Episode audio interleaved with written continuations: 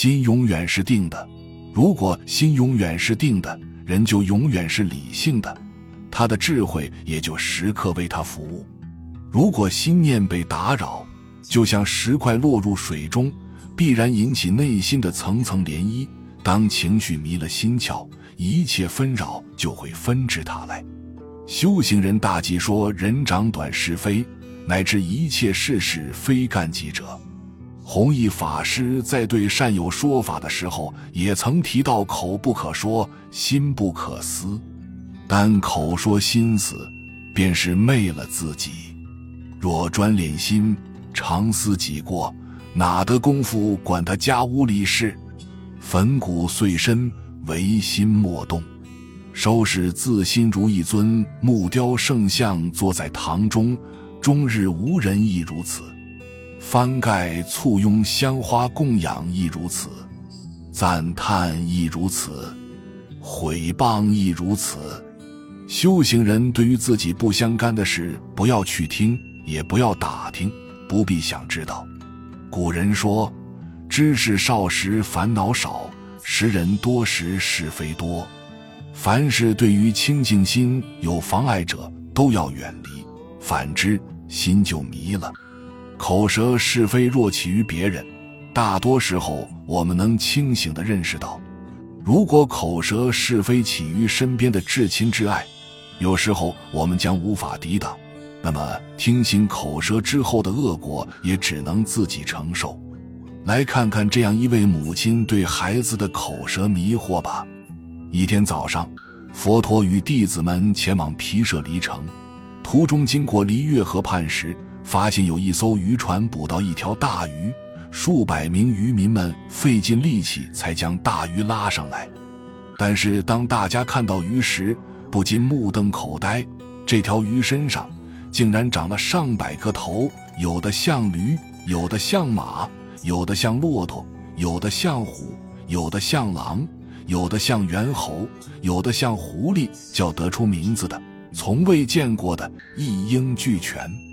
就在众人错愕惊慌之时，佛陀安详地走到百头鱼身边，询问了三次：“你是迦毗黎吗？”鱼皆答：“是。”佛陀又问：“当初教养你的人，现在在什么地方呢？”鱼说：“他已经堕入阿鼻地狱，经受苦难。”听到百头鱼竟然会说话，众人更加疑惑，于是请求佛陀详解鱼的来历。原来，在迦叶佛时代，有一位婆罗门老来得子，起名叫迦毗黎。迦毗黎非常聪明好学，从小到大都表现得非常出色，从不曾让父母失望。后来，年迈的婆罗门过世了。迦毗黎与年老的母亲一起生活。一次，母亲问迦毗黎：“孩子，你是天底下最聪明的人吧？”迦毗黎诚实的回答：“不，母亲，迦叶佛的智慧非常广大，不是我能比得上的。任何人有疑问去请教他，都能得到满意的回答。可是，我却有许多问题答不出来，因此。”总是会有人嘲笑我，对儿子寄予厚望的母亲说：“那么你何不去学佛法呢？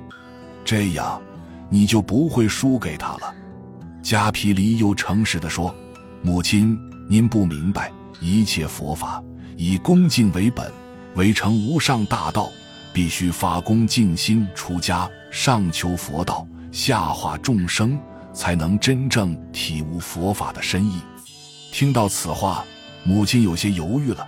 他只有这么一个儿子，怎么舍得让他出家呢？但他又实在想让儿子成为全天下最聪明的人，于是说道：“好，我就让你去出家学佛。可是我们约定在先，一旦学成了，你就要赶快回来孝顺我。”单纯诚实的迦毗黎进入了僧团，开始研读佛法。以他的聪明才智。很快就了解了经典的道理。每隔一段时间，他的母亲就会去探望他，并满心期待地问：“孩子，你现在学的怎么样了？可以胜过迦叶佛了吧？”可是诚实的迦毗黎一次又一次摇头。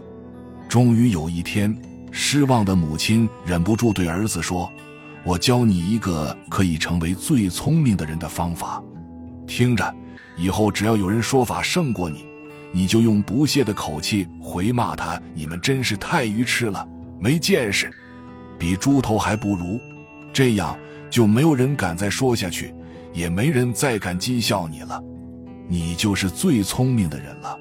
诚实天真的加皮离受到母亲的诱惑，加之想到自己如此努力还是不能赶上迦叶佛，心里不免急躁了起来。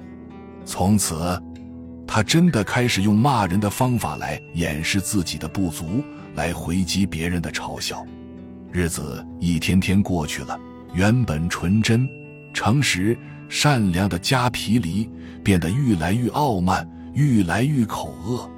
他用他能想到的一切动物来骂人，甚至用这些来侮辱圣者。最终，加皮离招感多为水族的恶果，身上长满了百余颗畜生头，而他的母亲也下了地狱，承受着常人难以想象的磨难。聪明才智虽然可以带来荣耀，但是却无法克制恶念对任性的侵蚀。千万不要轻信那些可以使自己变得堕落的秘方，相反，要时常反省，化度自心的迷惑。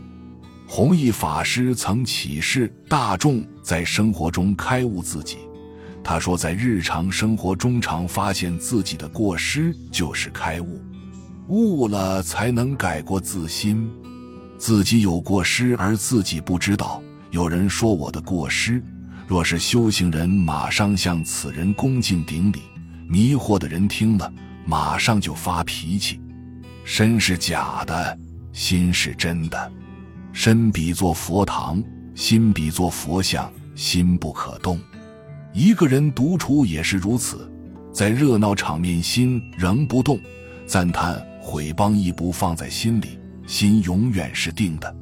心中无事就不夹杂，静念相继就不间断。弘一法师这份淡定坦然的心境，能托起人们的梦想，能让人以一颗修为之后的智慧心面对一切繁杂。有些事情，心境坦然不受束缚，事情反而不攻自破，发生了转机。本集就到这儿了，感谢您的收听，喜欢请订阅关注主播，主页有更多精彩内容。